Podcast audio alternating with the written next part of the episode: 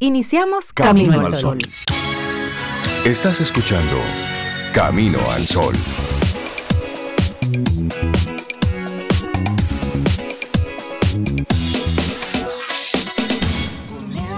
Camino al Sol. Muy buenos días y bienvenidos a Camino al Sol. Es miércoles y estamos a 15 de febrero, año 2023. Buenos días, Cintia Ortiz, Sobeida Ramírez, a todos nuestros amigos y amigas Camino al Sol oyentes. Buen día, Cintia, ¿cómo estás? Buen día, Reinaldo Infante. Yo estoy muy bien, gracias por preguntar. Gracias por preguntar. Buenos días. Y buenos días a ti, Camino al Sol oyente. Esperamos que estés muy bien. ¿Cómo estás? ¿Cómo te amanece el día? ¿Cómo te fue ayer, 14 de febrero? Sí. ¿Compartiste un ratito? ¿Cómo ¿Fue un día especial? ¿Fue un día normal? También se vale. ¿Cómo la pasaste en el día de ayer? Coméntanos tempranito que queremos saber de ti. 849-785-1110. Te recordamos que es nuestro número de teléfono donde tenemos la aplicación, el WhatsApp de Camino al Sol. 849-785-1110. ¿Y tú cómo estás, Rey? Yo estoy bien. Y asimismo le extiendo de nuevo la pregunta a los amigos Camino al Sol oyentes. ¿Cómo les fue ayer? La calle bien complicada ayer. Sí. Estuvo, el- los tapones estaban a la orden del día hasta bien tarde la noche. Esperamos que hayas, que hayas disfrutado el día y que esa, esa sensación, ese espíritu amoroso se mantenga durante todo el año. Esa intención de cuidar al que te cuida, de estar ofreciendo detalles y también, ¿por qué no?, recibiéndolos. Todo, todo eso es bueno.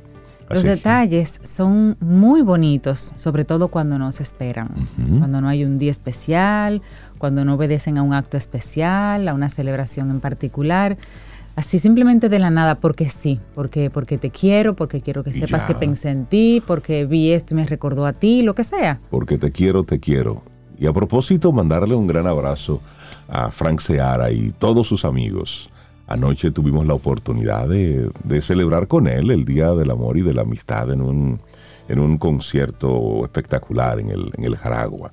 Y ahí Frank Seara nos deleitó con parte de sus composiciones, de su música, artistas de otros, también otros artistas, y un, y un encuentro muy especial Así en el es. que de manera fortuita, así como cosas de la vida, pues prácticamente todos los eh, integrantes de 440, los, los que siempre han estado ahí acompañando a Juan Luis Guerra en diferentes momentos de, de la historia de, esta, de este grupo emblemático de la música dominicana, bueno, pues estaban ahí todos Sí, y sí, fueron sí. cayendo como parte de los amigos de Frank.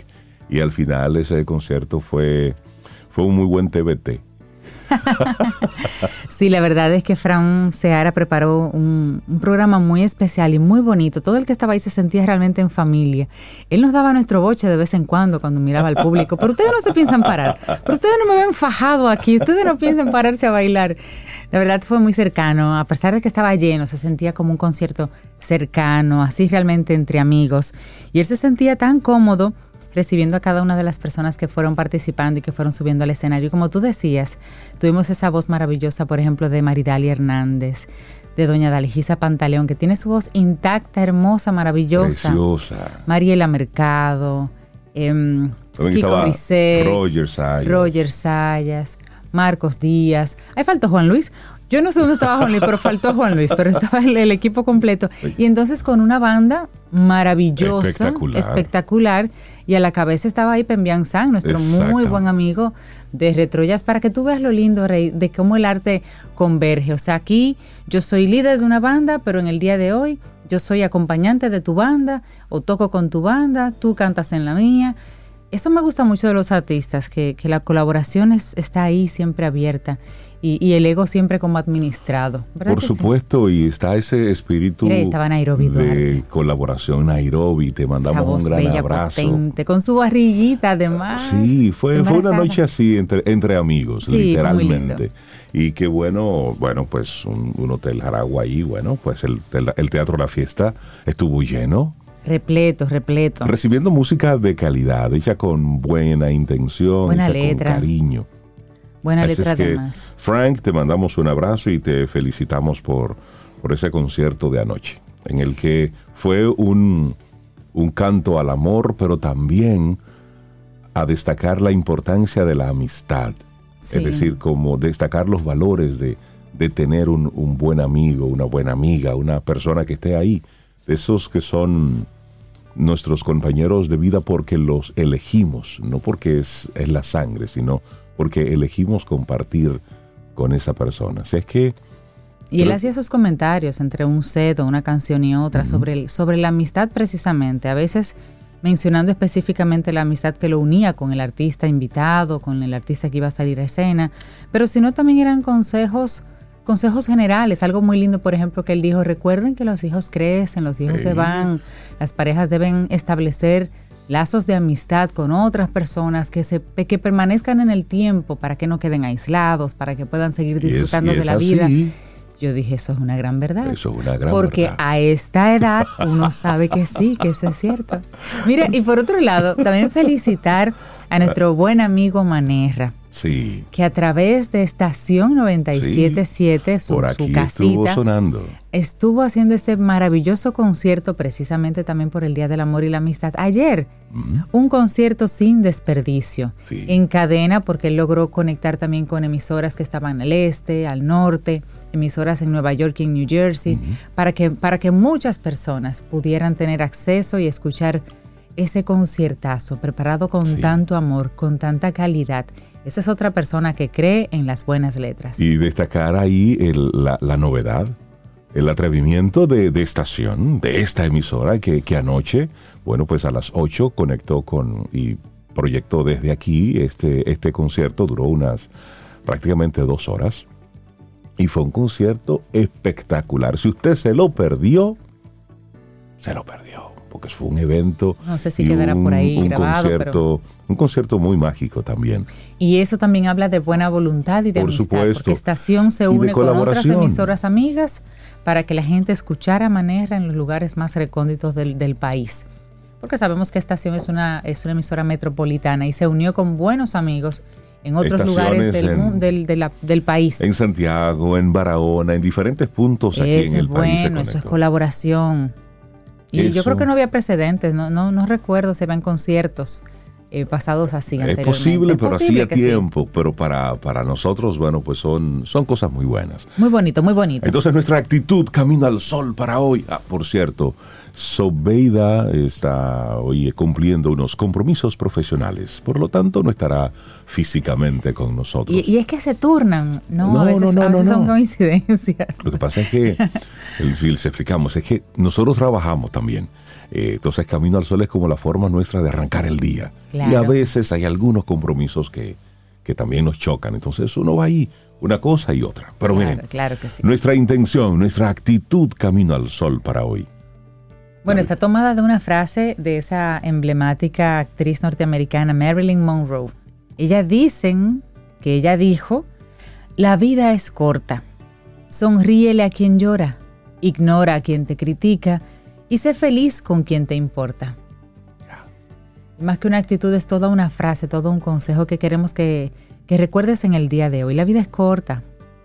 La vida es corta. Sonríele a quien llora, ignora a quien te critica y sé feliz con quien te importa. Así es. Es poderosa esa, esa frase. Hoy es un día internacional que observa el, cáncer infantil, precisamente para, para crear conciencia.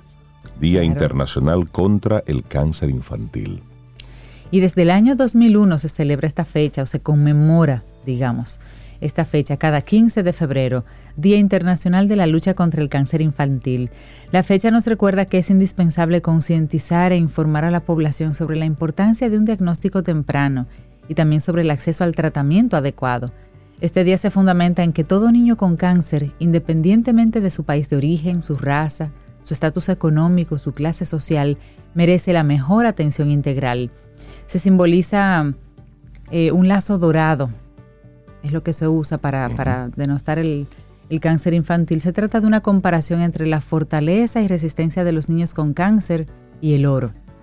Y en septiembre de 2018 la Organización Mundial de la Salud anunció esta iniciativa mundial de la OMS para el cáncer infantil con el objetivo de alcanzar una tasa de supervivencia de al menos un 60% para niños con cáncer en el año 2030. y salvar así un millón de vidas. Este nuevo objetivo significa duplicar a nivel mundial la tasa de curación mundial en niños con cáncer. Esta iniciativa tiene dos objetivos. Aumentar la priorización del cáncer infantil mediante la sensibilización a nivel global y ampliar la capacidad de los países para ofrecer las mejores prácticas en la atención del cáncer de niños, de niñas y de adolescentes. Bueno, y nosotros para seguir ya con esta línea que hemos mantenido en esta semana a propósito de que el pasado 13 de febrero fue el Día Mundial de la Radio, bueno, estamos tocando cada día algún aspecto vinculado de una forma u otra con este importantísimo medio de comunicación. Y hoy hablemos de la radio y los sonidos de la paz. Es decir, preguntarle a nuestros amigos Camino al Sol oyentes a través del 849-785-1110 canciones, artistas, momentos históricos que estén relacionados y vinculados a la paz, conectados con la paz, a través de la, a través de la radio. ¿Cuántas veces se llamó a la paz y a la calma desde una estación de radio? Pero también las canciones que se convirtieron en ese, en ese himno a la paz, en ese llamado a la, a la conciencia mundial sobre la importancia de la paz. Y esto adquiere una mayor relevancia en tiempos de, tanta turbulencia, en tiempos de guerra. Porque aunque aquí no lo estemos sintiendo de forma directa, pues hay un impacto con la guerra que está ocurriendo todavía en Ucrania y Rusia, pero también lo que está ocurriendo por allá en Turquía. Eso que vemos desde lejos a través de las noticias, sí, de una forma u otra eso también tiene un impacto. Así es que hoy estaremos en esta mañana así como concentrándonos con, con algunos temas y tocando algunas canciones vinculadas así con la paz para que reconectemos.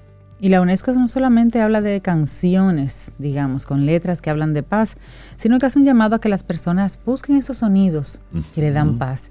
Y nunca como ahora hay posibilidades de usted trabajar escuchando una lluvia, de un bosque, escuchando el piar de pajaritos, escuchando las olas ir y venir, porque hay muchísima producción ahí en línea ya disponible en diferentes plataformas para que también puedas encontrar los sonidos de la paz, sean una canción con letras o sean sonidos simplemente de naturaleza y demás. Es una linda invitación y una idea adicional que propone la UNESCO, entre otras, entre muchas otras, sobre cómo disfrutar del Día Mundial de la Radio, la Semana de la Radio, lo que, lo que tú quieras, como la radio te mueva.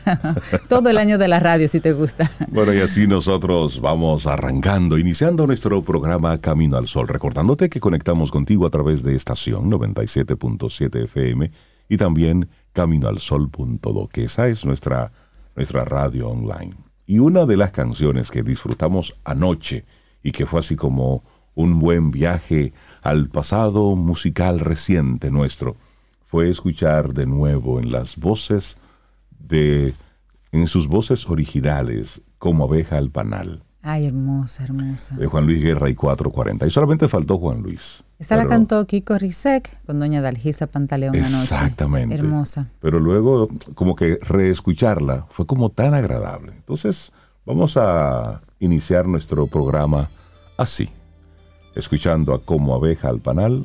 Esto es Juan Luis Guerra y 440. Los titulares del día en Camino al Sol.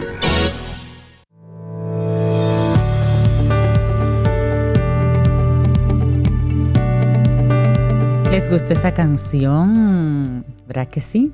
Bueno, nuestra primera frase del día es de Beethoven y decía, tocar una nota equivocada es insignificante Tocar sin pasión es inexcusable.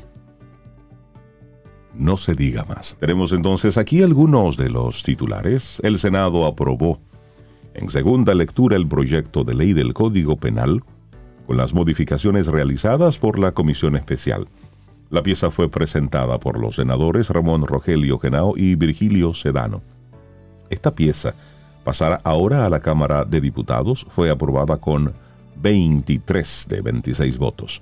Los diputados la van a conocer a partir de la siguiente legislatura que inicia el próximo 27 de febrero. Entonces, repito, el Senado aprobó el nuevo Código Penal sin las tres causales, que ha sido precisamente el tema El tema, así es. Bueno, por otro lado, la Junta Central Electoral cree que desaprovecharon oportunidad de reforma integral de ley electoral. El presidente de la Junta Central Electoral, Román Jaques Liranzo, saludó la aprobación y reconoce que dará herramientas al organismo. Pero aunque saluda esa aprobación de la nueva ley de régimen electoral, el presidente de la Junta Central Electoral consideró que el poder político desaprovechó una oportunidad importante para hacer una reforma integral donde se impactaran aspectos de más relevancia. Dice que ese organismo hizo su tarea con tiempo, presentando al Congreso Nacional una propuesta integral de reforma a las leyes electorales. No obstante, reconoció que el nuevo ordenamiento, pendiente de promulgación por el Poder Ejecutivo, va a dar a la Junta Central Electoral las garras para actuar en el periodo de precampaña y de campaña Además, va a permitir sancionar la violación a los topes de gastos permitidos en el periodo de la campaña, entre otros aspectos. Precisó que como consecuencia de esta nueva legislación, más de 25 aspectos electorales deberán ser regulados a través de resoluciones y reglamentos para lo que la Junta Central Electoral ahora dispone de un plazo de 180 días. Cambiamos ahora de tema. ¿Recuerdan lo que ocurrió el 18 de enero cuando colapsaba un edificio en La Vega? Bueno, pues el Ministerio Público informó que arrestó en la tarde de ayer martes a los propietarios del edificio de multimuebles que colapsó en enero en La Vega, ocasionando lamentablemente la muerte a la empleada Yaciris Joaquín de Jesús, de 30 años, y heridas otras tres personas al quedar atrapadas entre los escombros junto a otros compañeros de trabajo. Jesús María Sánchez la Antigua y Jorge Alberto Rosario Marte, fueron arrestados mediante una orden judicial en una de las oficinas de su propiedad localizadas en la avenida Pedro A. Rivera.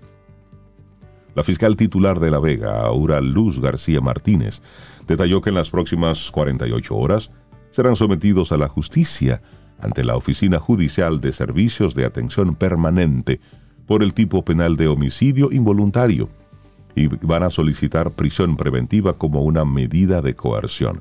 La razón, bueno, las autoridades señalan que las evidencias obtenidas en el transcurso de la investigación hacen presumir de manera razonable que allí se realizaban trabajos de construcción sin contar con los permisos del Colegio Dominicano de Ingenieros y Arquitectos ni el Departamento de Planeamiento Urbano de la Alcaldía de La Vega, que son las autoridades competentes para autorizar cualquier tipo de construcción o modificación.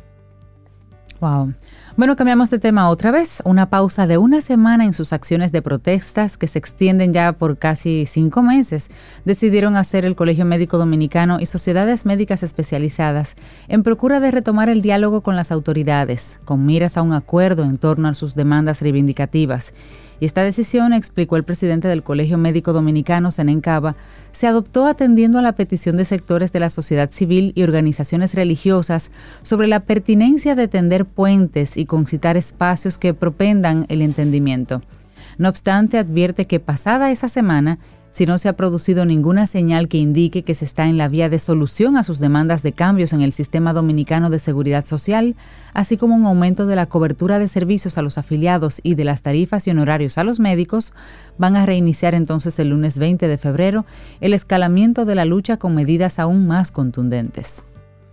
Otra información, el Senado aprobó una solicitud del Poder Ejecutivo para el retiro del proyecto de ley integral sobre trata de personas, explotación y tráfico ilícito de migrantes. La pieza que había sido criticada por diversos sectores debido a su composición finalmente fue devuelta al Poder Ejecutivo para su adecuación. En una carta remitida al Senado de la República, el presidente de la República, Luis Abinader, realizó la solicitud argumentando que es de interés del Poder Ejecutivo realizar las modificaciones. Previo a la aprobación de su retiro, el vocero de la Fuerza del Pueblo, Dionis Sánchez, criticó la pieza y dijo que desde el gobierno anunciaron que el proyecto volvería a ser sometido al Congreso dentro de 45 días. Es bueno que esto se, se debata bien, se lea bien. Sí, sí, sí. Para que aprobemos algo que realmente vaya conectado con lo que está ocurriendo y con los intereses de la República Dominicana. Es importante cuidar la soberanía. Así es. Nos vamos al plano internacional y vean qué noticia tan interesante. Ya estamos hablando de ellos, de ellos. Los republicanos piden a Biden explicaciones públicas sobre los ovnis. El Partido Republicano estadounidense pidió ayer martes al presidente del país, Joe Biden, que comparezca públicamente ante la población para dar explicaciones sobre el globo espía, entre comillas, chino, y también los otros tres objetos voladores no identificados que han sido abatidos este mes. La petición tuvo lugar tras una reunión informativa a puerta cerrada en la que representantes del Pentágono y del Comando de Defensa Aeroespacial de Norteamérica, el NORAD, facilitaron a senadores conservadores y demócratas los últimos datos al respecto. Como es habitual, tuvimos otro encuentro clasificado en el que no aprendimos nada que no supiéramos ya. Por eso quiero subrayar de nuevo que el presidente Biden le debe a la población norteamericana una explicación, y eso dijo a la salida de esa actividad el republicano Tom Cotton. El globo espía chino fue localizado a finales de, enero, si recordarán, sobre el espacio aéreo estadounidense y abatido sobre aguas del Atlántico el 4 de febrero. Llevaba días ya sobrevolando varias zonas del país, como el estado de Montana en el noreste, donde se encuentra uno de los tres campos de silos de misiles nucleares existentes en Estados Unidos. Y en la última semana se han derribado otros tres objetos voladores en su territorio. Y Canadá, eh, también, también ha derribado sobre, sobre el territorio de Canadá, también ha pasado por ahí y hasta el momento las autoridades norteamericanas no han podido confirmar el origen de estos aparatos. Pero están diciendo que al parecer no se trata de ningún objeto que venga desde China, por lo menos no, no los últimos que han derribado, sino piensan ellos que se trata de, de algún tipo de objeto que tiene algún fin comercial y o de investigación que están investigando, pero dicen que no tenía nada sospechoso que pudiera ser muy peligroso. Eso, es lo que están, lo que están diciendo. Bueno, ya cerramos este momento de, información, de noticias en nuestro programa, solidarizándonos con la familia de don Víctor Méndez Capellán, quien falleció ayer a los 94 años, dejando una impronta de trabajo duro y un legado familiar que se refleja en la estabilidad de su consorcio empresarial.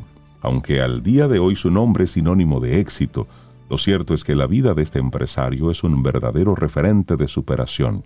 De quedar huérfano a una edad tan sensible como a los siete años, logró convertirse en un joven emprendedor y más adelante en un hombre importante de negocios.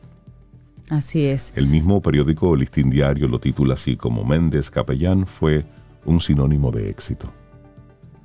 Fue hasta el año 1950 cuando funda Vimenca, una empresa mayorista de boletos para la lotería. Una década después, la marca se expande hacia otras ramas con la agencia de viajes IATA y refrigeración dominicana, una idea que surgió cuando tener una nevera era considerada un lujo. El negocio las compraba usadas, las remodelaba y las cedía en financiamiento al público en general. Su, idea siempre era ayudar a la gente y eso, eso recuerda a todo el que lo conoció. Cabe señalar que también tuvo una distinción en el año 2000, bueno, en el, en el 96 ya fue galardonado como empresario del año. También la misma distinción la alcanzó nuevamente en el año 2014, donde reiteró además su vocación de servicio. Hay una película, la historia de su vida, fue llevada al cine a través de una película, Rey, eh, que se llamaba, que se llama Girasol. Sí, esta fue dirigida por Dilia Pacheco. Esto fue en el 2016.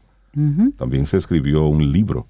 Él un libro, un libro. Un libro autobiográfico titulado Si yo pude, tú también. Consejos para una vida exitosa. Y ahí él narra capítulos importantes de su vida. Así es que desde Camino al Sol, nuestra solidaridad para toda la familia y todos los que lo conocieron de don Víctor Méndez Capellán. Así cerramos este bloque de informaciones. ¿Y les parece si, ya que estamos conectados con esto de la, de la UNESCO y el Día Mundial de la Radio, de canciones que, que den algo de, de paz y de esperanza? Luego de estos titulares, pues escuchar a Diego Torres con Color Esperanza, como que cae bien. Como que cae bien. Sí, cae bien. Así es que seguimos aquí en este Camino al Sol. Laboratorio Patria Rivas presenta En Camino al Sol, la reflexión del día.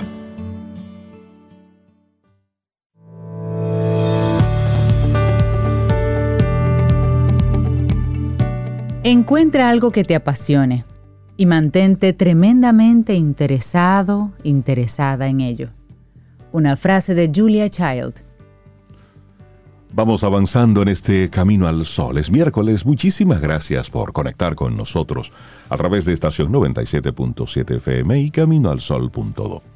Una pregunta. ¿Sabes vivir con pasión tu vida? Mm. Reflexionemos al respecto.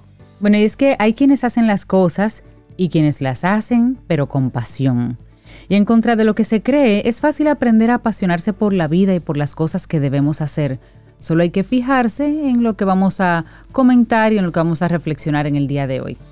Así es, la pasión es una de las emociones más intensas que podemos sentir en nuestras vidas. Ella constituye el alma de nuestro propio éxito. La pasión podemos sentirla cuando nos dedicamos a lo que realmente amamos y consideramos más importante. ¿Te atreves a vivir con pasión tu vida? Para saber si estamos viviendo con pasión, es bueno fijarnos en si ponemos excesivo esfuerzo en lo que hacemos o no, si ponemos atención en lo que hacemos de forma inconsciente o si sentimos el paso del tiempo cuando llevamos a cabo lo que creemos que nos gusta. Son pocas las personas que le han llegado a sentir en su interior y se han lanzado a descubrir que es en realidad lo que les hace vivir y brillar. Como ocurre con la creatividad, para empezar, vamos a comenzar desmitificando un poco la idea de que no todos estamos capacitados para sentir pasión. No, eso es mentira. Todos somos merecedores de vivir apasionados, cada uno de nosotros, por muy diferentes que seamos. Es que una vida sin pasión no nos permite alcanzar y compartir el auténtico potencial interior con el que ya venimos a este mundo. Cuando sientes la pasión por lo que vives, decides buscar, tu corazón te pide luchar y lo más grandioso, somos capaces de arriesgar y dar lo mejor de nosotros a los que nos rodean y a los que amamos. Así es, también aprendes también que las pasiones de cada persona son únicas y posiblemente irrepetibles. Cada una de ellas la eliges tú mismo. Cómo sentirlas, cómo materializarlas. Tú eres el que da origen a tus propios sentimientos y tienes el increíble poder sobre ellos decides cómo quieres vivir y sentir la vida. Al fin y al cabo, esta solo depende de ti. Claro, y si eres de las personas que dicen que quieren sentir pasión por lo que hacen, por lo que sueñan, por lo que viven en su día a día, vamos a hablar de unos ejercicios, digamos, cinco pasos para hacer un ejercicio que nos lleve a encontrar un poquito más esa pasión en la vida. Entonces, lápiz y papel, o toma notas, o ponga a grabar ahí. O simplemente lo puedes escuchar de nuevo en, en, el, en nuestra página web. Pero presta mucha atención. Arrancamos. Número uno. Escribe una lista de tus 15 pasiones. Lo que más te guste, sea más especial para ti o forme parte de la base de tu felicidad. Escribe ahí cuáles son tus pasiones. No importa. De aquí decimos 15. Si tienes 20, pues 20. No importa. Sí, porque en el paso 2 hay que sentarse ahora a darse cera. Porque de todas esas que escribas, Ahora vas a escoger las tres que más te gusten, las tres pasiones que más te gusten de tu lista original. Bueno, pues luego de haber elegido esas tres, escribe cuatro o cinco sensaciones que describan lo que ocurrirá cuando estés viendo cada una de las tres pasiones. Así es. Y luego escribe también los pensamientos negativos que te impidan hacer realidad y vivir estas pasiones. Luego piensa cómo podrías hacer de tus hobbies una forma de vida que te facilite recursos o ingresos, teniendo en cuenta que pasión y éxito son dos ingredientes inseparables. Mira, y un consejo para vivir con pasión es juntarse y ver la vida y vivir la vida con personas apasionadas personas apasionadas por lo que ya hacen y por lo que ya sienten. Cuando estamos junto a ellas gozamos de una existencia mucho más intensa y por suerte, por suerte, Rey, la pasión se contagia. y es fácil saber cuando una persona es apasionada. ¿Te das cuenta? Estas hablan de sus pasiones llenándose de luz y amor por compartir con los demás. Así es que, y, eso lo vemos cuando estás en una reunión de amigos y llega alguien y desde que comienza a hablar sobre su tema, y es cierto, le brillan los ojos. Y cada vez que te encuentras con esa persona, bueno, pues busca la forma de poner el tema. De, enseñar. Por lo general impregna al grupo también con esa pasión. Aunque no sea tu tema, te quedas como que, wow, fulano, fulana, ¿cuánto disfruta? ¿Cuánto disfruta de esto? Pero hacemos otra pregunta. ¿Qué es vivir una vida con pasión? Bueno, consiste en vivir cada momento de la vida disfrutándolo con la intensidad con la que vivirías tu último día. Esto no saborear cada día significa que debas hacer nada fuera de, de, lo habitual, de lo que siempre haces, sino todo, que lo hagas consciente de lo que sientes y que seas agradecido por lo que ya tienes. Eso de eso se trata. Una vida con pasión es vivir empleando todos los sentidos, ser conscientes de nuestra propia realidad y alcanzar una plenitud interior que nos permita desarrollar toda nuestra magia personal que ya traemos. Entonces, para ello, la inteligencia emocional será nuestro mejor aliado, permitiéndonos romper esas barreras creadas por nuestros miedos, por nuestras creencias limitantes, adquiriendo entonces una infinidad de herramientas complementarias para su logro y su consecución. Conseguir vivir con pasión es un sueño alcanzable para todos nosotros, es una decisión, pero hay que trabajarla. Pero hay que trabajarla. Y en resumen, en el día de hoy, Vivir con pasión tu vida se refiere a que nos atrevamos a sentir la libertad, a romper las barreras, a emprender, a empezar cada día como uno nuevo, a probar, a disfrutar, a vivir el aquí y el ahora que tanto mencionamos. Aprendamos a hacer posibles las cosas, a crecer constantemente y lo mejor de todo, a amar y a compartir ese amor por la vida y por nosotros mismos. Así que pregunta final de examen, ¿te atreves a vivir con pasión? Esperamos que sí. Es un escrito de Paula Díaz que compartimos aquí hoy como reflexión en Camino al Sol. Laboratorio Patria Rivas presentó En Camino al Sol, la reflexión del día.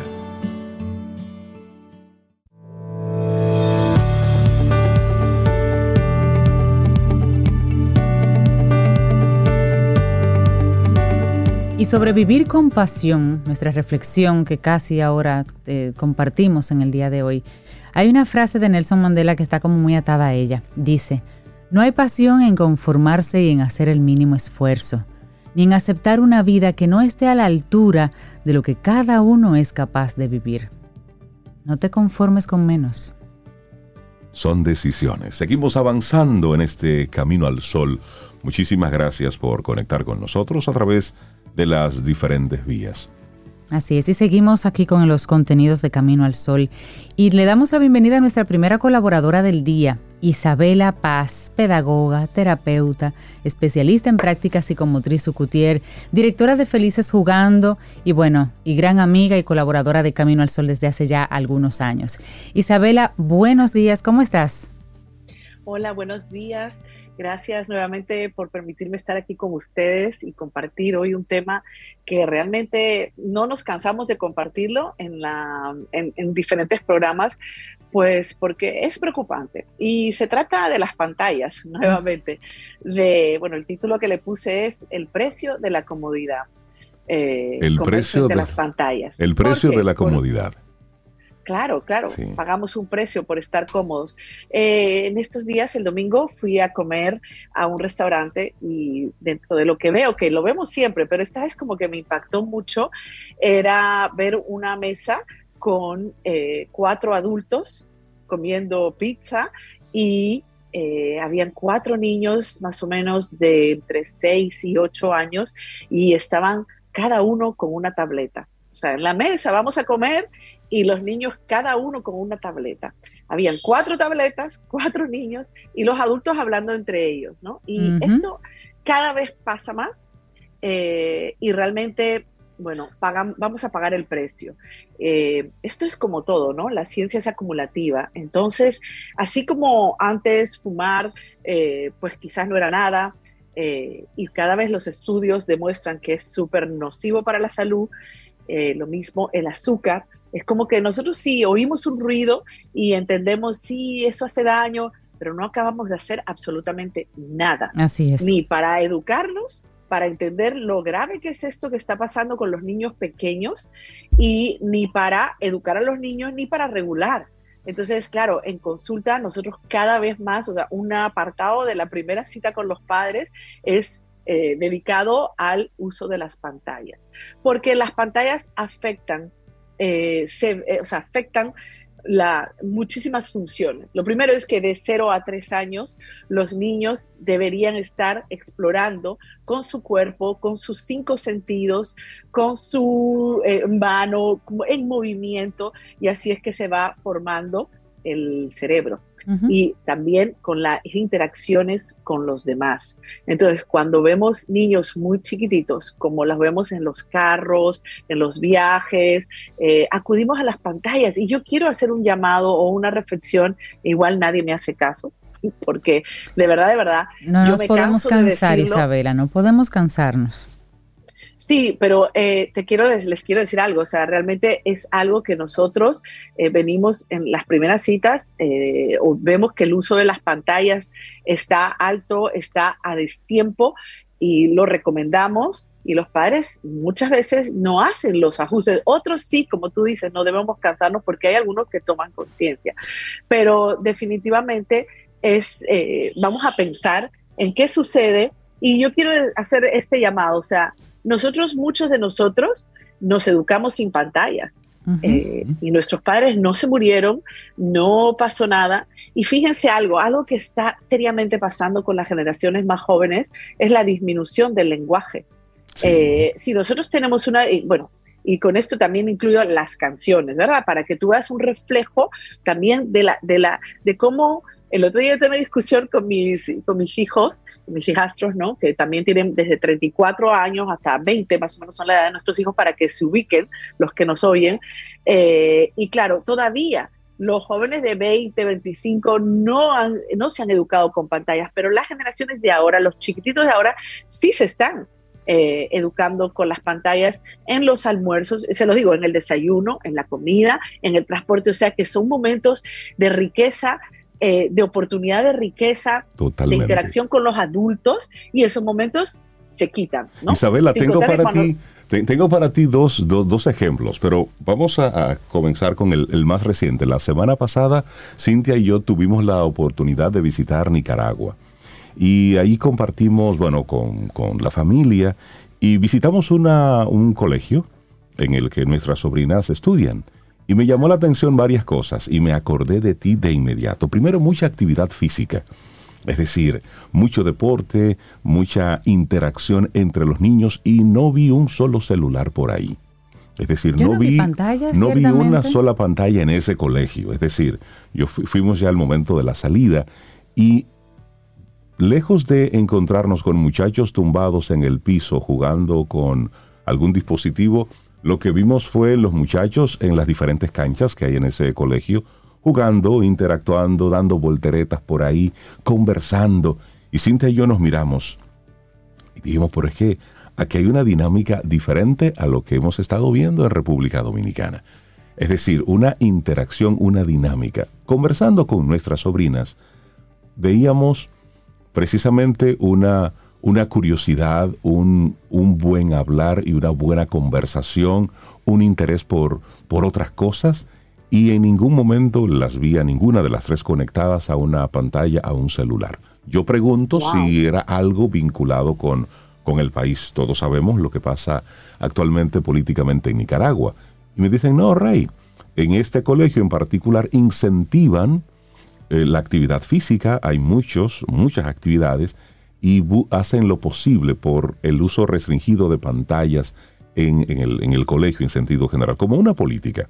Es un colegio católico, pero les digo algo, el impacto en la educación se siente.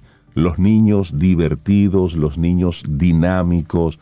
Eh, para mí fue... Curiosos, conversadores, con, altos niveles de, de conectividad social, de, no sé cómo explicarlo, realmente el elemento social es muy alto en niños que, no están mirando la pantalla todo el tiempo. Es posible que en otro colegio sea la historia diferente por lo que nosotros vivimos. Y yo le voy a contar a, Isabela esta, esta experiencia porque el comportamiento... El vocabulario. El comportamiento de esos niños era totalmente activo, curioso, creciendo, como que daba gusto ver lo que estaba lo que estaba pasando allí y eso corrobora mucho lo que tú estás planteándonos hoy. Bueno, y, también, también hay que plantearlo.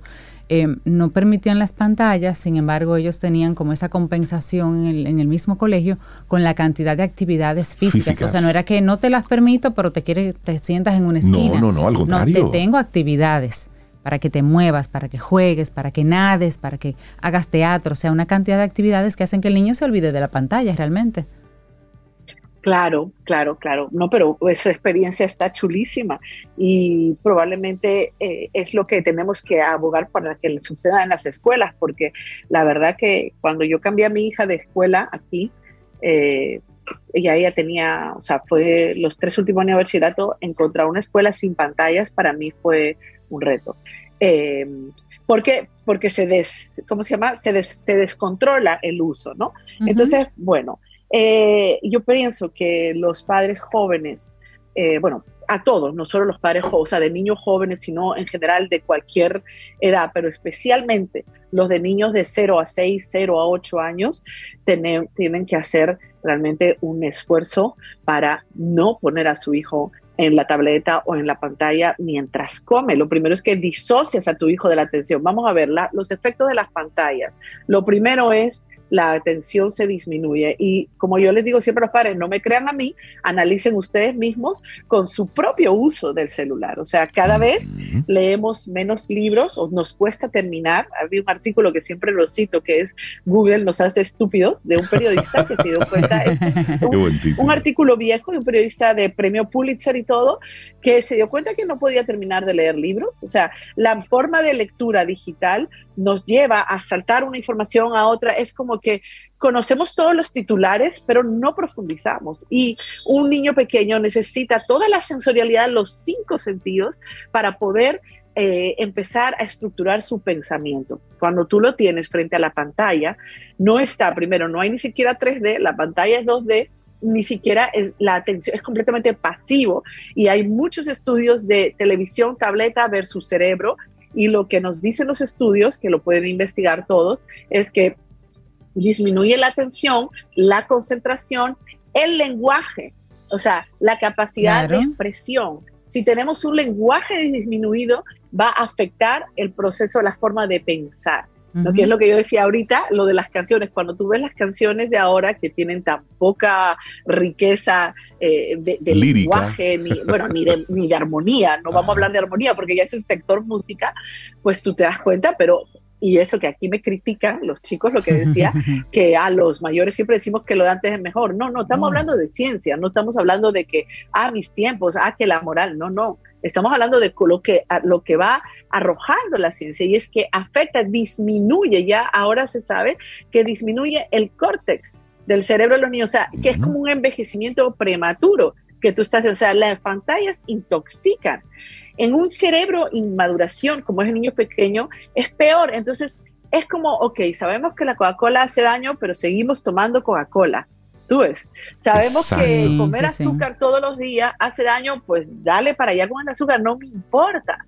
Entonces es como una autodestrucción. Entonces lo primero es, vamos a investigar realmente tú eres papá o mamá de un niño joven, vamos a investigar qué necesita un cerebro para florecer. como, como lo que ustedes comparten, esencialmente lo que deja de ser un niño frente a las pantallas es el intercambio. ¿Cómo puede ser que estamos comiendo y cuatro niños que tienen la oportunidad de socializar, lo que está es cada uno con su pantalla y a, veces, a la edad de 6, 8 años? Y a veces, Isabel, están conversando con el hermanito que está al lado o con el amiguito que tienen enfrente prefieren ya hacerlo a través de un dispositivo y no verbalizarlo.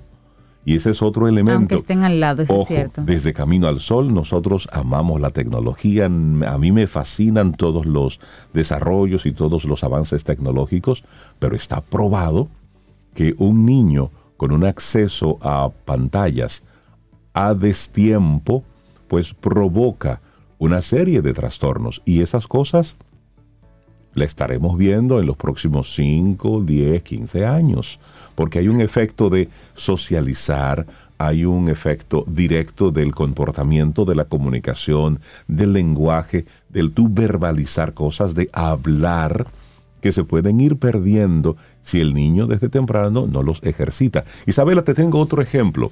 Tenemos el caso de una familia cercana de amigos que tienen tres hijos y estaban teniendo un problema importante de comunicación. ¿Y saben qué hicieron? Ellos de forma consensuada, pues retiraron todas las pantallas, retiraron celulares, eh, tablets, todo lo que tenía que ver con tecnología. Imagínate la crisis que siguió a todo eso. Y esto lo hicieron por un periodo de siete meses. Sí.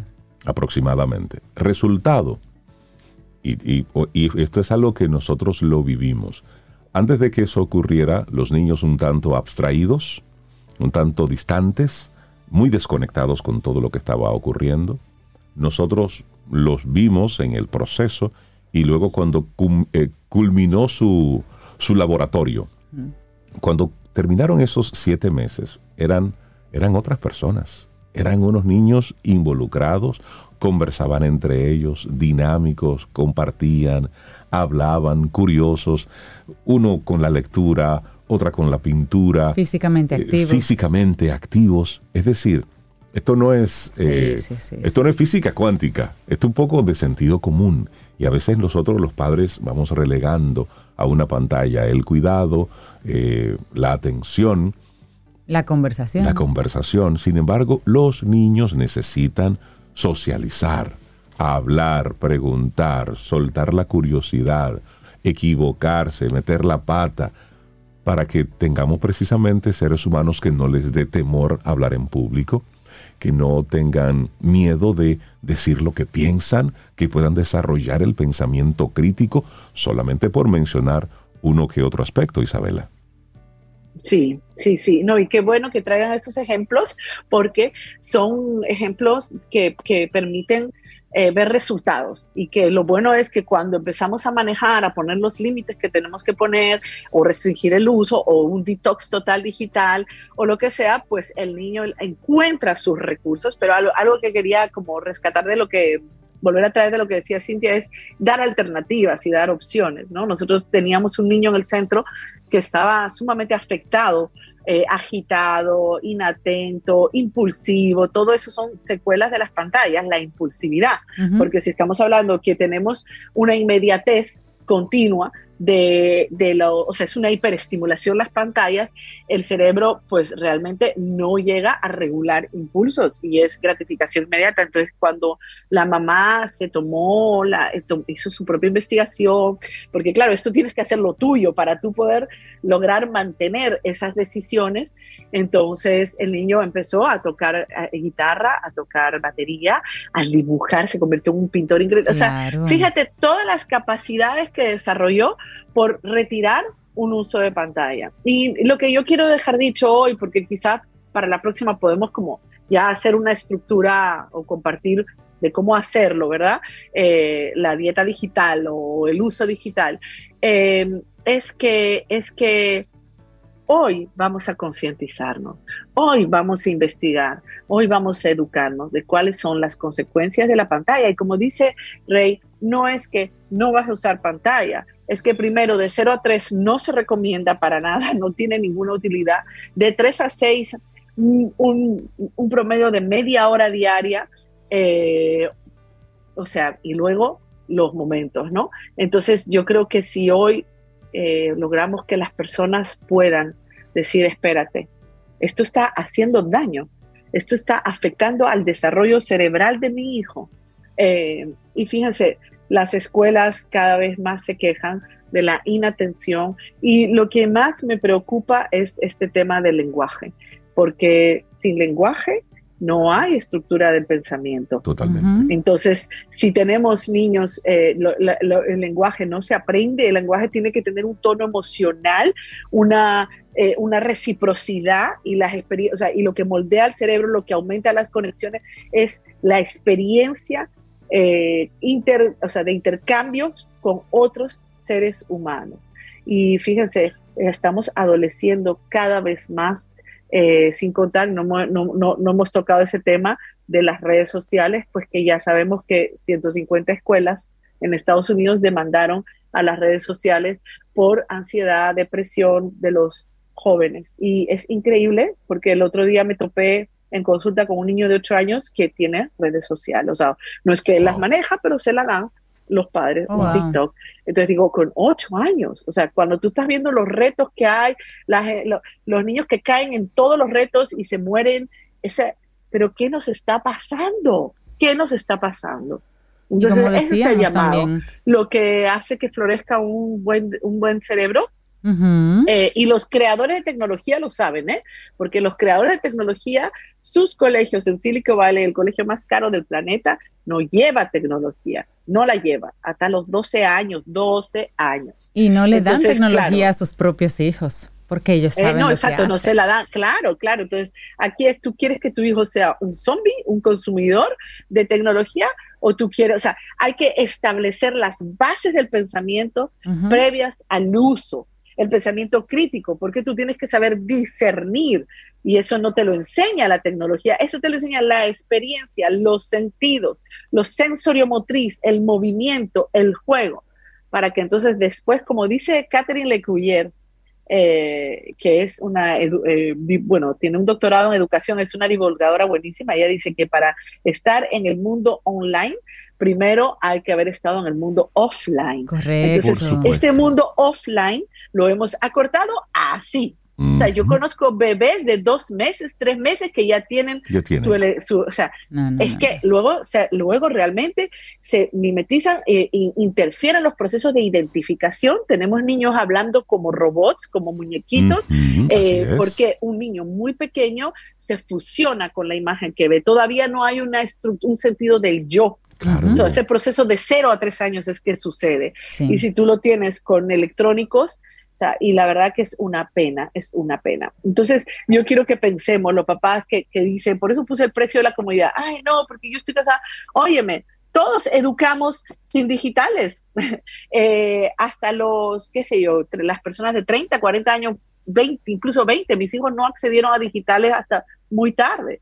Entonces, ¿por qué ustedes no lo pueden hacer? Claro. Y ahí es donde yo reflexiono, el precio de la comodidad lo vamos a pagar. Lo vamos a pagar porque esos niños luego eh, son los futuros médicos, los futuros, eh, eh, lo que sea. Todo. Es la generación relevo. Tú estás estructurando el cerebro adecuadamente. Y no los estamos cuidando. Mira, hoy sale precisamente en, en la página de BBC Mundo un reportaje que hace, una, una, hace un periodista sobre la, la página de videochat Omega, que es una, una página para conocerse, para conectar con personas. Y hay una historia de una joven que cuando era niña entró a ese chat y precisamente en este momento ella está demandando a esta plataforma porque la emparejó con un pederasta que la convirtió en su esclava, en su esclava sexual, siendo ella una niña. Entonces, tu papá ves a tu hijo viendo a lo mejor un video de unos cómics, pero tú no sabes realmente lo que está viendo tu niño, lo que está viendo tu niña y cómo a través de una pantalla ellos tienen acceso o personas con muy malas intenciones tienen acceso a tus hijos en tu casa a tu lado. Y tú lo que piensas es que ellos están simplemente viendo un videíto sin ningún tipo de un videíto eh, inocente. Esta historia habla de que esta niña cuando tenía 11 años eh, fue, fue conectada. Y durante unos 10 años fue víctima de, de abuso de parte de este pedraste y la familia ni se enteraba. Esta web recibe unos 73 millones de visitas al mes y tiene un lado salvaje. Todo el mundo lo sabía en el colegio, cuenta ella, menos quienes, los padres, y los profesores. Imagínate. Entonces, ¿sabes tú lo que están haciendo tus hijos cuando están frente a una pantalla? Si ellos no tienen desarrollado un pensamiento crítico, pues evidentemente ellos no tienen el poder para discernir si eso está bien, si esto está mal. Amén de los talentos dormidos. No sabes qué talentos puede desarrollar tus hijos porque están todos idiotizados frente a una planta. Isabela Paz, gracias por traernos este tema, por invitarnos a reflexionar. La gente que quiera conectar contigo y felices jugando. Sí, bueno, estamos en arroba felices jugando, también tenemos eh, la página web que la estamos remodelando, felicesjugando.com, y también en mis redes personales, isabela. ¿Cómo es? Isabela Paz, arroba Isabela a través de Camino al Sol, por supuesto, de la página web de ustedes y de sus canales respectivos de YouTube y creo que Spotify también. Así que nada, estamos ahí. Eh, muchísimas gracias por permitirme compartir. Un abrazo. Cuídate mucho, Isabel. Ten un buen día, un buen despertar. Hola. Esto es Camino al Sol. Camino al Sol.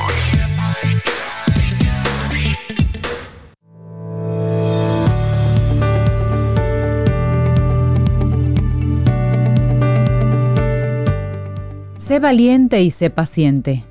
Ten fe en ti mismo.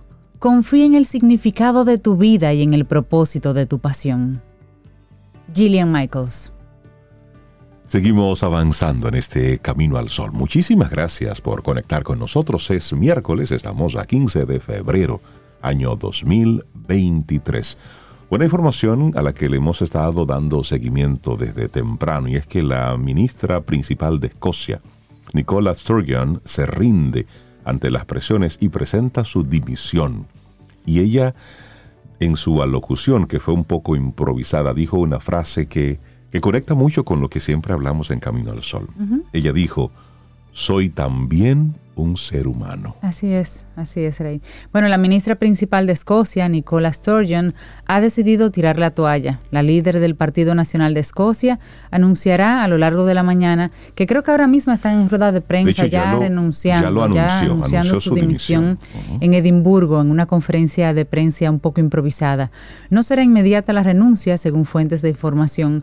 Eh, Sturgeon obtuvo una victoria arrolladora en las elecciones autonómicas de mayo 2021 y ella va a permanecer en el puesto el tiempo necesario para que pueda elegirse a su sucesor. Una de las políticas que más popularidad había disfrutado entre la ciudadanía escocesa durante muchos años y que está al frente del gobierno desde noviembre de 2014 ha visto cómo los apoyos últimamente se desmoronan en las últimas semanas por una cadena de contratiempos y de torpezas en tomas de decisiones, y es lo que la lleva a ella a tomar esa decisión de dimitir del gobierno. Así es, son de las informaciones que están pasando en este momento mientras nosotros estamos aquí conversando en Camino al Sol. Bueno, y una persona que, que siempre nos llena de energía y también nos invita a reflexionar es María Eugenia Ríos Lamas psicóloga docente, directora de Nueva Acrópolis Dominicana. María Eugenia, buenos días. Bienvenida de nuevo a tu casa. ¿Cómo estás? Muy buenos días. Muy bien, gracias Reinaldo, gracias Cintia. Sobe por ahí debe estar. Así es, un abrazo María Eugenia. un abrazo. hablaremos hoy de el valor de la amistad. Sí, sí, sí, el valor de la amistad. Efectivamente. Qué hermoso tema. Eso, eso que es uno de los pilares en nuestro desarrollo como seres humanos. Esto de la amistad, el valor, lo fundamental, lo trascendente de la amistad, esto se hablaba en todos los tiempos. Acuérdense que yo les traigo siempre un poco de historia. Hablaba en todos los tiempos y todos los tiempos y una visión filosófica y profunda de lo que es la amistad. Eh, tener amigos, todos necesitamos tener amigos todos nos conectamos con esos amigos, ¿verdad? Por siempre, por siempre. Definitivamente yo digo mis amigos, Reinaldo, Cintia, Sobeida, por siempre. Así que esta es una relación libre. Sí. La hemos elegido y que corresponde a una conexión no racional. Podríamos decir una conexión de corazón a corazón esas neuronas cardíacas que hay y que compartimos, recuerdos, momentos, proyectos, sueños, ideales, gran parte de nuestra vida interna, interior y exterior. Esta amistad es duradera, por eso digo amigos por siempre. Hoy hablamos y por eso traigo al rescate de la amistad para todos nosotros, para todos los caminos al oyente, porque hoy hablamos a veces de compañeros de fin de semana, sí, amigos de fin de semana para ir a, beber, a comer. Exacto, los, los, son los, los amigos de los, de, los ancochos.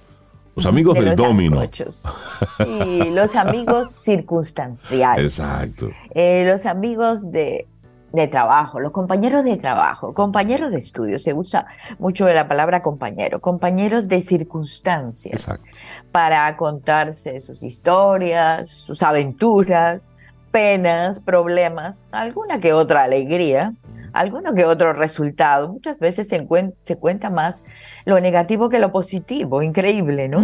Increíble. Y eso se valora muchísimo a la persona que más no escucha y que menos habla. Interesante también. Mm. Bueno, pero estos lazos que estoy hablando de amistades circunstanciales se rompen con facilidad.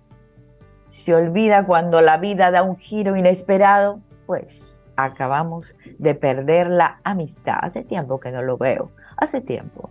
Y a veces también se buscan amistades para matar la soledad, para compartir, como decíamos, un rato de distracción y contar con alguien en algún apuro. Cuando tenemos un apuro, también contamos con alguien. Es decir, por un lado, el amigo bombero. Es decir, esa persona que yo llamo cuando tengo un problema. Pero por otro lado, el amigo matatiempo.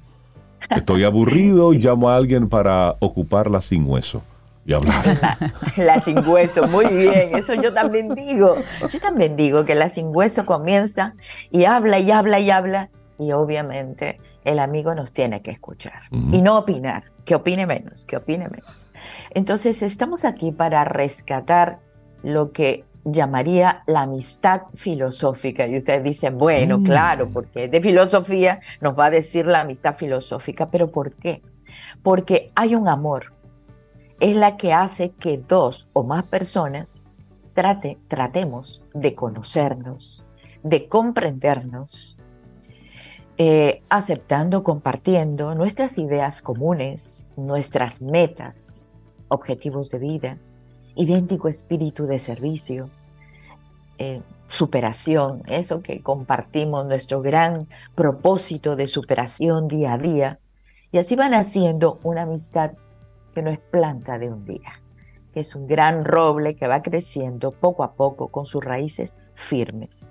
Hace nacer escuchen bien, el respeto, la paciencia, que es la más grande de todas las ciencias, la constancia, es la que perdona sin dejar de corregir, la que impulsa a cada uno a cada vez ser mejor para merecer ese amigo que tiene. ¿Y qué piensas tú, qué piensas tú, Maru, que sería como la una de las de los elementos a, tomar en cuenta para decidir si una persona realmente es amigo y no es solamente compañero. Por ejemplo, yo tengo la dicha de que entre compañeros de trabajo pude tomar amigos y, tengo amigos que en un momento fueron compañeros de trabajo. ¿Cómo saber, cómo identificar de ese grupo que me rodea en un, en un momento dado de mi vida cuáles son compañeros puramente y cuáles realmente son amigos? ¿Cómo los filtrarías tú? fundamental que no podemos olvidarlo y es el factor tiempo. Claro, el factor tiempo. Totalmente. El tiempo, la distancia y las situaciones de la vida que pueden surgir, pero el amigo permanece. El, el amigo te llama, te recuerda, te escribe, o sea, permanece, más allá de todo lo que estoy diciendo, más allá de todo eso. Entonces, el factor tiempo es indispensable. Ahora, como vamos a ver, hay muchos puntos que se despiertan en la amistad. Puede empezar con apoyo en un momento determinado, nos apoyamos. Bueno, pues decía también las distancias, las distancias. Eh, estamos en esta, ahora, justamente antes de empezar Camino al Sol, me escribía alguien porque para mí los miércoles es fundamental y yo digo los miércoles porque le dedicamos, le dedicamos a la comunicación y escogí los miércoles por Mercurio. Eh, Mercurio es el que une, el que transmite, el que comunica, el que entrega.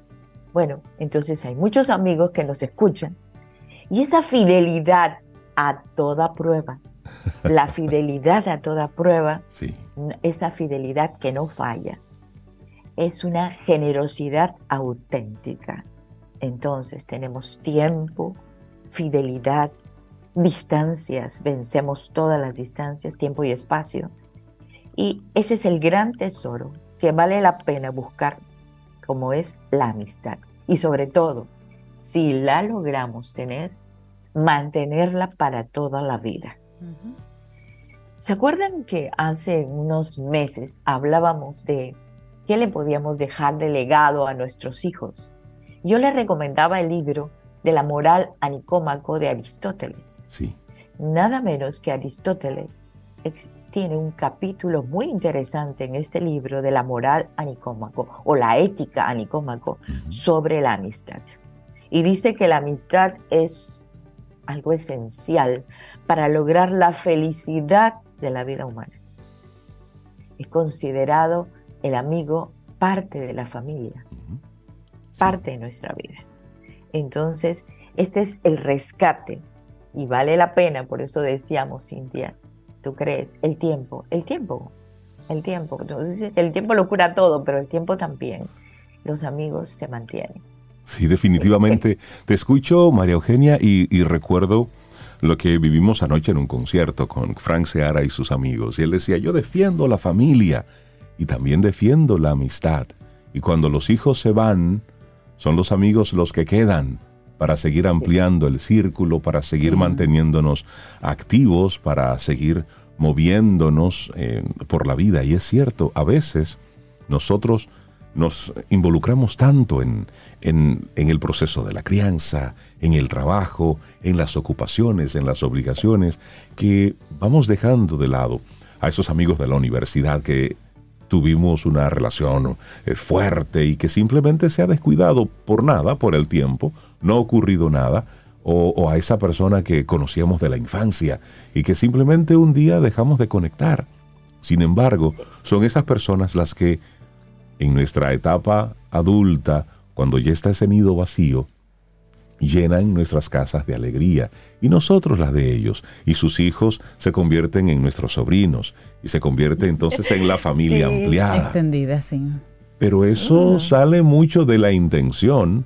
eso fluye, por supuesto, pero a eso hay que poner la intención y eso, como toda relación, hay que cultivarlo hay que cultivarla como la matita, la planta, hay que regarla y cuidarla todos los días. Entonces vale la pena, como tú dices, Reinaldo, recordar que este mundo está lleno de bienes perecederos, pero estamos proponiendo el valor de la amistad, que es un bien imperecedero. Exacto. Es imperecedero.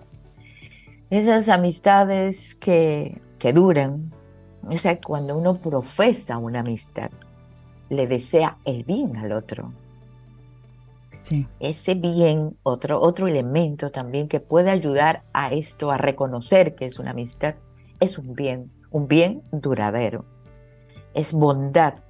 Está expresado en toda la filosofía como una gran virtud que posee, gracias a esta virtud de lo bueno, del bien, de la bondad, posee un principio, el principio de permanencia en el tiempo. Y forma parte de nuestra familia, claro que sí. Hay una bondad moral, hay una bondad de carácter, hay una, eh, una amistad que nace, nace de esta amistad una gran armonía y confío en él, confío en ella, confío en ellos, confío en todos. Hmm. Eh, se comparten horas vivas, no horas muertas. Qué diferente, ¿no? Totalmente. Cuando es un bien, un bien imperecedero. Entonces se comparten horas vivas. La dulzura de la amistad, la belleza de la amistad, la armonía de la amistad. Hay risas, hay recuerdos, hay alegrías. No, no se mueve algo, se mueve, claro que se mueve algo, se mueven muchas cosas. Y esos son los beneficios en la vida, como este gran pilar que nos lleva a la fidelidad y la gran amistad. Entonces ven cosas que fluyen, pero filósofos, literatos, poetas, músicos, todos han hablado de la amistad como un vínculo sagrado, sacro, no lo rompe nadie, son lazos duraderos. Así que los elogios a la amistad están ahí. Y nosotros, depende de nosotros que cultivemos esta amistad duradera para toda la vida y vivamos como en Camino Sol, fieles, fieles a lo que hemos elegido. Así es. María Eugenia, muchísimas gracias por, por invitarnos a, reflexionar al respecto. Y usted, amigo, amiga Camino al Sol oyente, recuerde qué amigo tiene abandonado por ahí, qué persona con la que tú disfrutabas mucho su conversación simplemente se ha ido perdiendo. A lo mejor por nada, por tiempo, por agendas. De repente hoy es un buen día para mandar un mensaje, dar una llamadita, un minuto, dos minutos, a ver cómo va eso y reconectar. Maru, hablemos de actividades en Nueva Acrópolis en esta semana. Sí, sí, sí. Actividades en Nueva Acrópolis, o sea, mañana. Mm. Mañana tenemos Diseña tu prosperidad a las 7 de la noche. Es presencial. Diseña tu prosperidad. Rosa Urania Abreu estará con nosotros, 7 de la noche en calle La Lira, número 22A, El Vergel.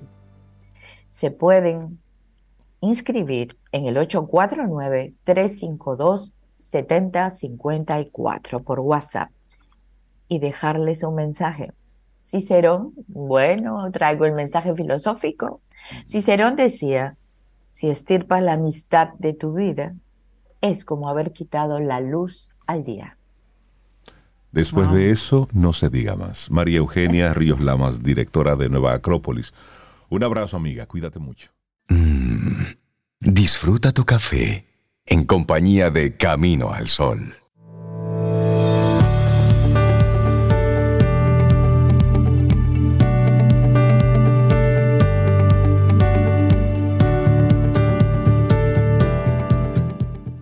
No importa lo que hagas con tu vida sea apasionado. Una frase de mi ídolo, John Bon Jovi. sabes que tengo un pasado rockero. El que no lo sabía, sí, sí, sí, me encanta Bon Jovi, me encanta el rock de esa época. Nosotros seguimos aquí avanzando en este Camino al Sol. Si usted se quedó con deseo de escuchar la canción Yo Más, yo sé que usted quedó ahí listo para cantar, pero no se preocupen, no se preocupen. Estamos en ello. Ya estamos en ello, ya, ya, de hecho ya la tenemos. Ya la tenemos. Con esa nos vamos a despedir en el día de hoy. Pero seguimos en, esta invitación que desde Camino al Sol estamos haciendo en, concentrarnos, en enfocarnos, en, en, reconectar con lo mejor de nosotros y en hacer ese reconocimiento, como dice la frase, que se convierte en nuestra actitud Camino al Sol en el día de hoy. La vida es corta. Sonríele a quien llora, ignora a quien te critica y sé feliz con quien te importa.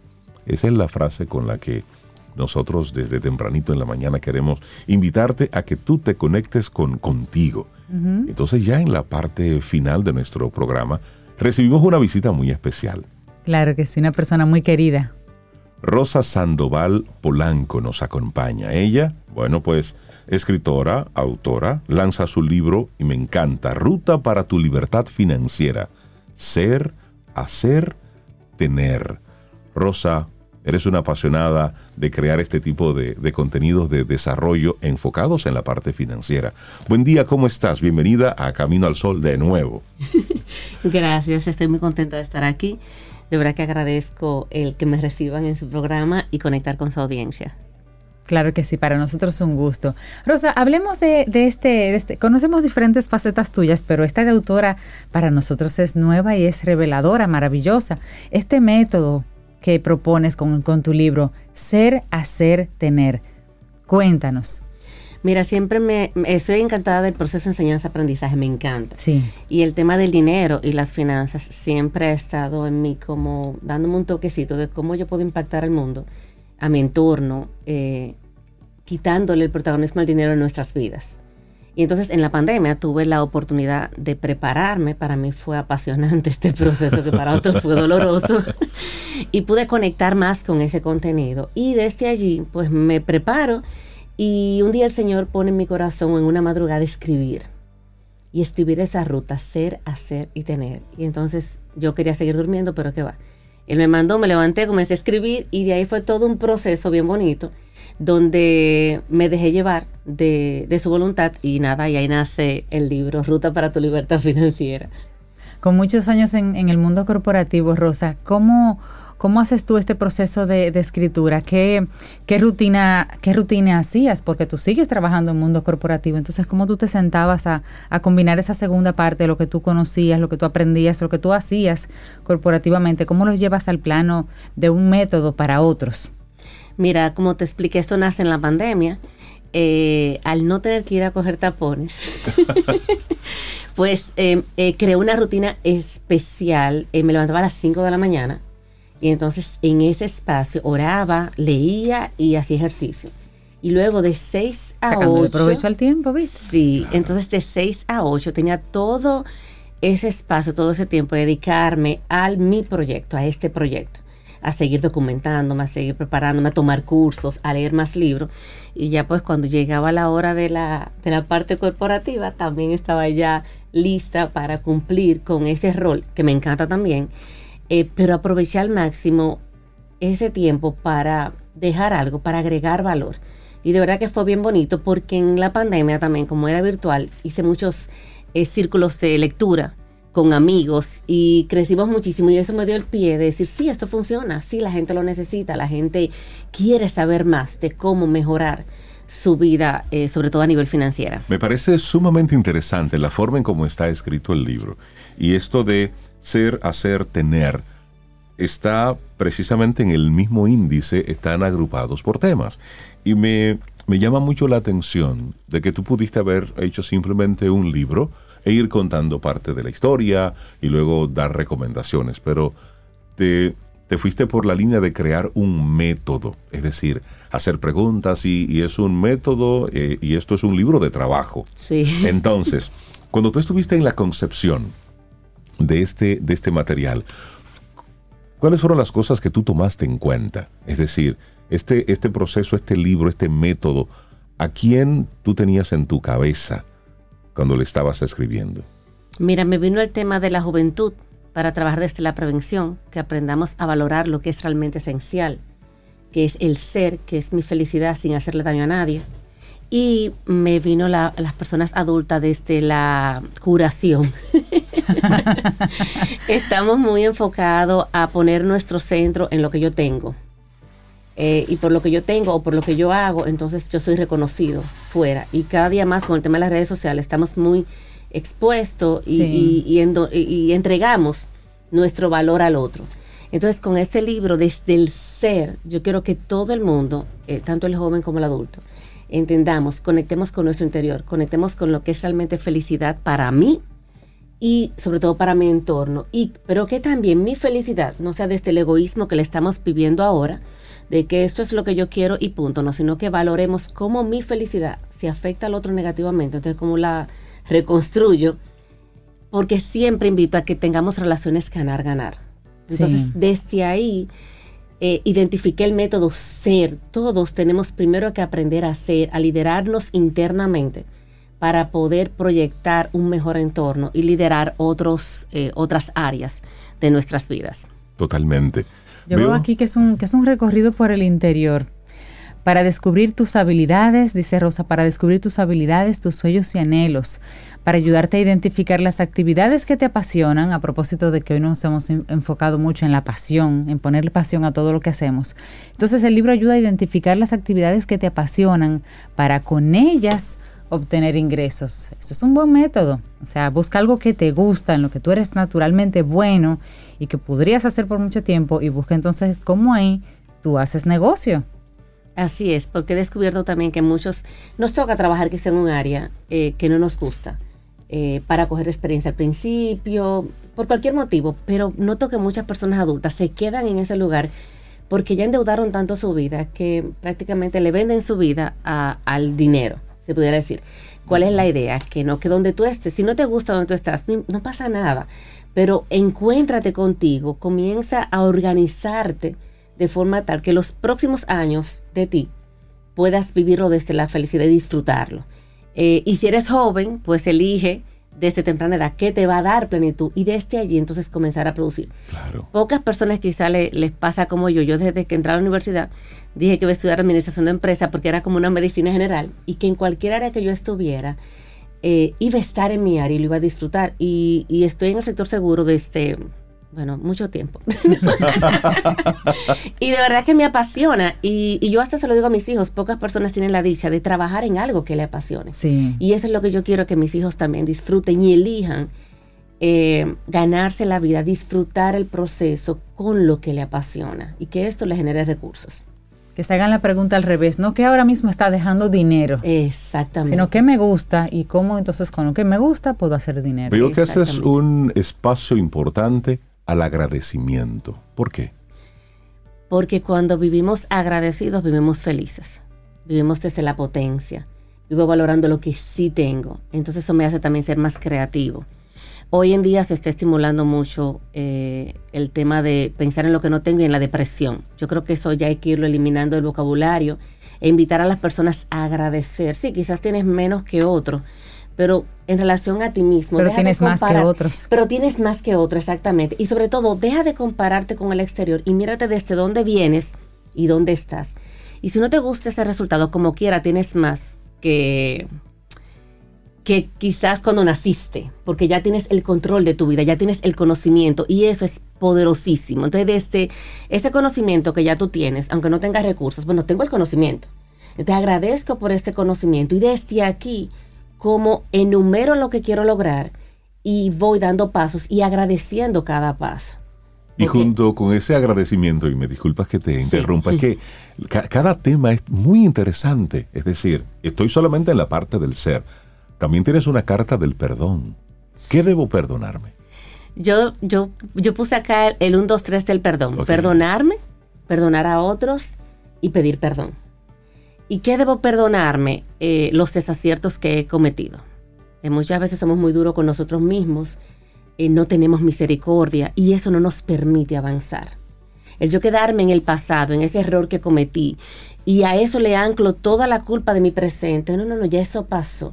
Y no hago nada más, porque pienso en ese pasado, pienso que lo voy a repetir y no hago nada más. Exactamente, entonces no es ver ese pasado, metí la pata, lo hice mal, pero ya ahora, desde este yo adulto, ¿cómo lo transformo y lo potencializo?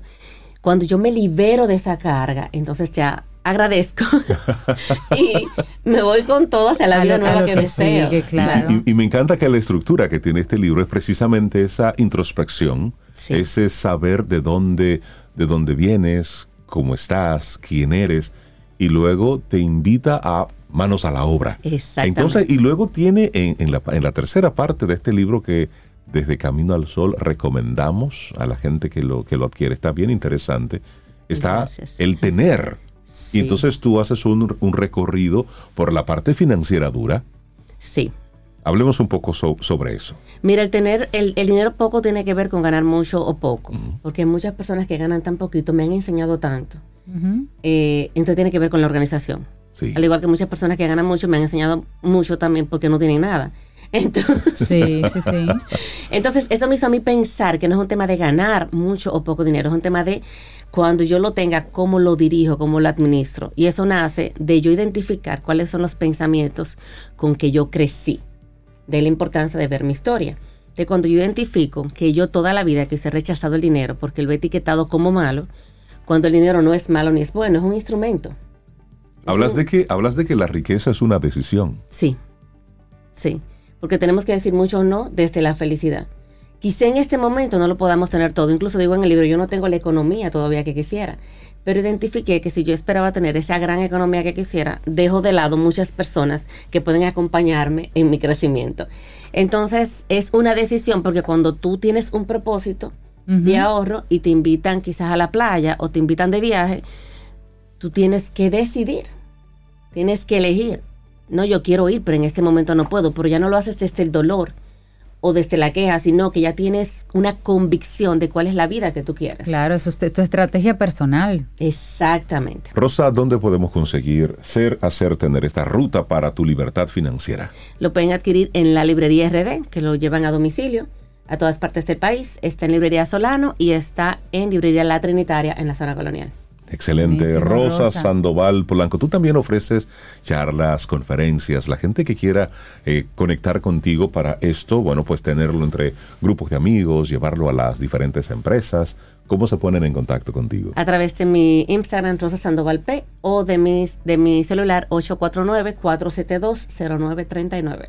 Buenísimo, Rosa Sandoval Polanco, autora, me encanta esto, conferencista de temas ya vinculados así con, con el ser, con el hacer, con el tener. Rosa, muchísimas gracias, por este por este regalo a la humanidad, que es esta guía, este libro de trabajo. Está muy, muy bonito, muy interesante. Esta ruta, y creo que esto de ruta para tu libertad financiera se queda corto, porque es, es una, un, un ejercicio interesante de introspección, que si la gente lo, lo lleva a cabo, pues nos puede dar muchas sorpresas, muchas respuestas de esas que tenemos guardadas ahí. Rosa, siempre bienvenida aquí a Camino al Sol. Gracias.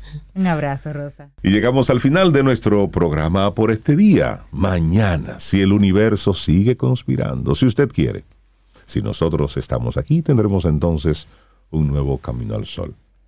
Y ahora el día que nos queda, en el día de hoy, el ratito que nos queda, con esa, con esa actitud camino al sol, Rey, que pusimos en el día de hoy, pensando que la vida es corta, pero no para, para ponernos tristes al respecto, sino para ser más conscientes, tener mejores estrategias de vida. De eso se trata. Entonces, ahora sí, ahora sí nos vamos amigos. con amigos. A propósito de que estamos celebrando, sí, el amor, la amistad, todo esto, pero hoy estamos enfocándonos en los amigos. Señores, hasta mañana.